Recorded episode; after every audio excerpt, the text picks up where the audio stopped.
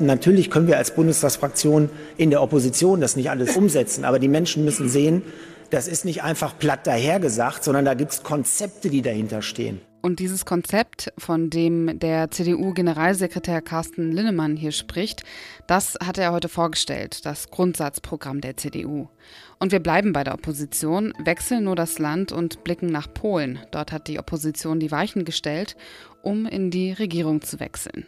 All das im Update von Was jetzt an diesem Montag, den 11. Dezember. Ich bin Azadeh Peschman und der Redaktionsschluss für diesen Podcast ist 16 Uhr. 70 Seiten stark ist das neue Grundsatzprogramm der CDU beziehungsweise der erste Entwurf, den Generalsekretär Carsten Linnemann heute vorgestellt hat. In Freiheit leben, Deutschland sicher in die Zukunft führen, heißt es. Es umfasst einige Themen, über die gerade viel diskutiert wird, allen voran Migration. Wir gehen auf das Prinzip Drittstaaten, dass wir sagen, sowohl das Verfahren als auch der Schutz muss dort stattfinden. Und gleichzeitig brauchen wir Kontingentlösungen, um unserer humanitären Aufgabe nachzukommen. Das hat Carsten Lennemann heute auf der Pressekonferenz erklärt. Welche Punkte das Grundsatzprogramm noch so enthält, das fasst Zeitautorin Jana Hensel für uns zusammen. Dieses Grundsatzprogramm überliest sich eher wie ein kurzfristiges Wahlprogramm für Friedrich Merz. Es folgt ihm in eigentlich allen Punkten seinen Auffassungen. Ähm, also die CDU will jetzt zurück zur Atomkraft. Die CDU verabschiedet sich von dem berühmten Satz von Christian Wulff, wonach der Islam zu Deutschland gehört. Man benutzt wieder den, den alten Begriff von Friedrich Merz, der Leitkultur. Man will eindeutig die Schuldenbremse erhalten. Und was dieses Grundsatzprogramm aber auch zeigt, außer dass die Partei nun gewillt ist, sich ganz auf Friedrich Merz als den starken Mann einzulassen, die CDU beendet mit diesem Grundsatzkapitel auch inhaltlich und strategisch die Ära von Angela Merkel. Das Grundsatzprogramm soll am 12. und 13. Januar in Heidelberg erst vom CDU-Vorstand und danach auf dem Parteitag im Mai 2024 offiziell verabschiedet werden. Fast zwei Monate liegt die Wahl in Polen zurück. Die aktuelle Regierung unter der nationalkonservativen PiS-Partei hat zwar die meisten Stimmen erhalten, allerdings nicht die absolute Mehrheit erreicht und auch keinen Koalitionspartner gefunden. Trotzdem hält die Peace an ihrem Regierungsanspruch fest, obwohl seit der Wahl klar ist, dass das Oppositionsbündnis um Donald Tusk gewonnen hat. Der letzte Versuch der PiS-Regierung, die Macht durchzusetzen, ist heute wie erwartet gescheitert. Polens amtierender Ministerpräsident Mateusz Morawiecki hat in einer Vertrauensabstimmung nur 190 von insgesamt 446 Stimmen für sein Kabinett erhalten. Das heißt, der Weg dafür, dass Donald Tusk zum Kandidaten des Parlaments gewählt wird, ist damit frei. Die Zukunft der polnischen Regierung ordnet die Zeitautorin Olivia Kortas für uns ein. Hallo Olivia. Hi Azadi. Der Richtungswechsel, der ist jetzt eingeläutet. Wie wird das konkret aussehen? Welche Gesetzesvorhaben wird Tusk mit seiner Koalition angehen? Tusk soll ähm, aller Voraussicht nach am Mittwoch vereidigt werden mit seinem Kabinett. Das äh, Kabinett hat er schon vorgestellt. Es ist bekannt, wer Minister, Ministerin wird. Und äh, das sind vor allem Fachpolitiker, die in Schlüsselbereichen äh, einiges an Erfahrung gesammelt haben. Außenminister ist zum Beispiel Radek Sikorski, der war schon mal Außenminister, war auch schon mal Verteidigungsminister. Und vor allem wichtig ist das Justizministerium, das soll Adam Bodnar leiten, der schon in in den vergangenen Jahren äh, kommentiert hat, wie denn ein Rückkehr zur, zur Gewaltenteilung aussehen könnte. Und das ist halt so ein Schlüsselpunkt. Die äh, Gewaltenteilung muss wiederhergestellt werden. Diese Aushöhlung des Rechtsstaats, die acht Jahre lang vorangetrieben wurde, muss wieder rückgängig gemacht werden. Aber auch viele andere Bereiche wurden politisiert in den vergangenen Jahren, das Bildungssystem beispielsweise, die Kulturinstitutionen. Und genau dort muss es überall Reformen geben. Vor allem aber auch in den öffentlich-rechtlichen Medien. Ähm, TVP, ähm, der staatliche Sender, wurde zum Propagandamittel und das muss jetzt alles durch Gesetze wieder zurückgedreht werden und ja, resilienter gemacht werden. Wird sich die Peace mit diesen Plänen zufrieden geben, wenn sie dann auf der Oppositionsbank sitzt?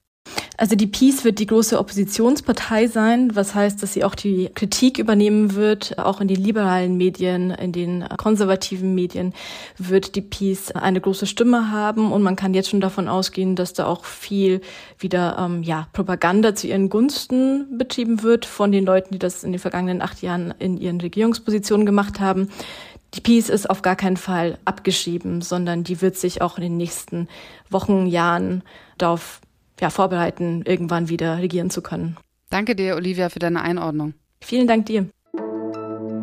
Mehr als fünf Jahre sind die Ausschreitungen in Chemnitz her, bei denen es zu rassistischen Hetzjagden und Angriffen kam und einem Anschlag auf ein jüdisches Restaurant. Auslöser war, dass auf einem Stadtfest in Chemnitz ein Mann erstochen wurde. Bei den darauffolgenden Ausschreitungen wurden Teilnehmende der Gegendemonstration Herz statt Hetze angegriffen.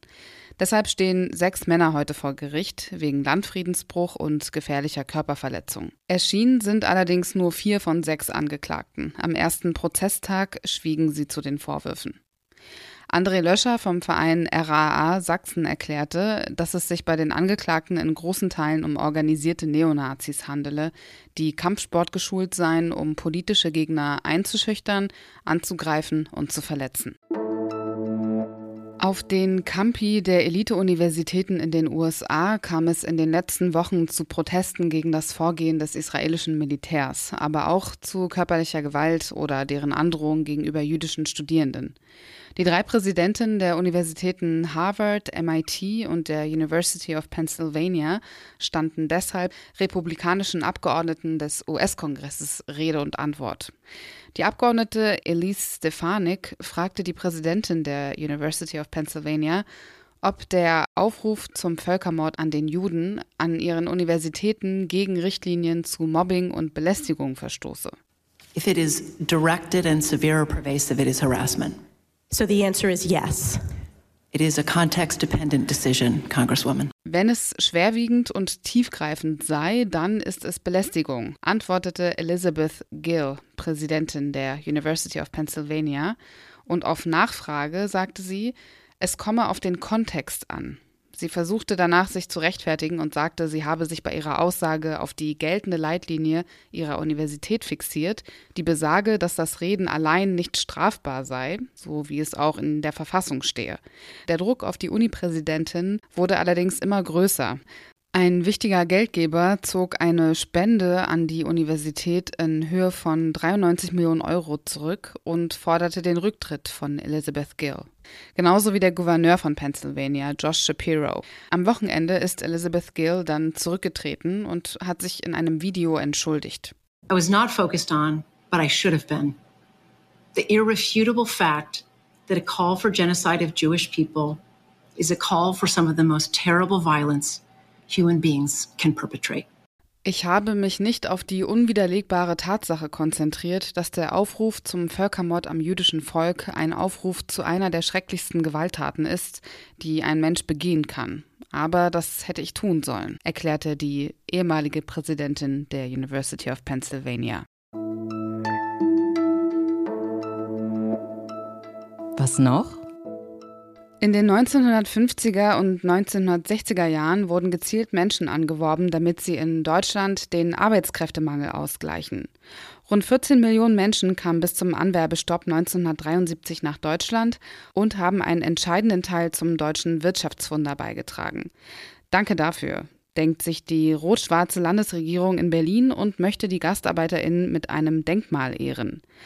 Außerdem soll es auch ein Denkmal für die sogenannten VertragsarbeiterInnen der ehemaligen DDR geben. In den 1960ern kamen viele Menschen aus Vietnam, Mosambik, Ungarn, Angola und Nicaragua.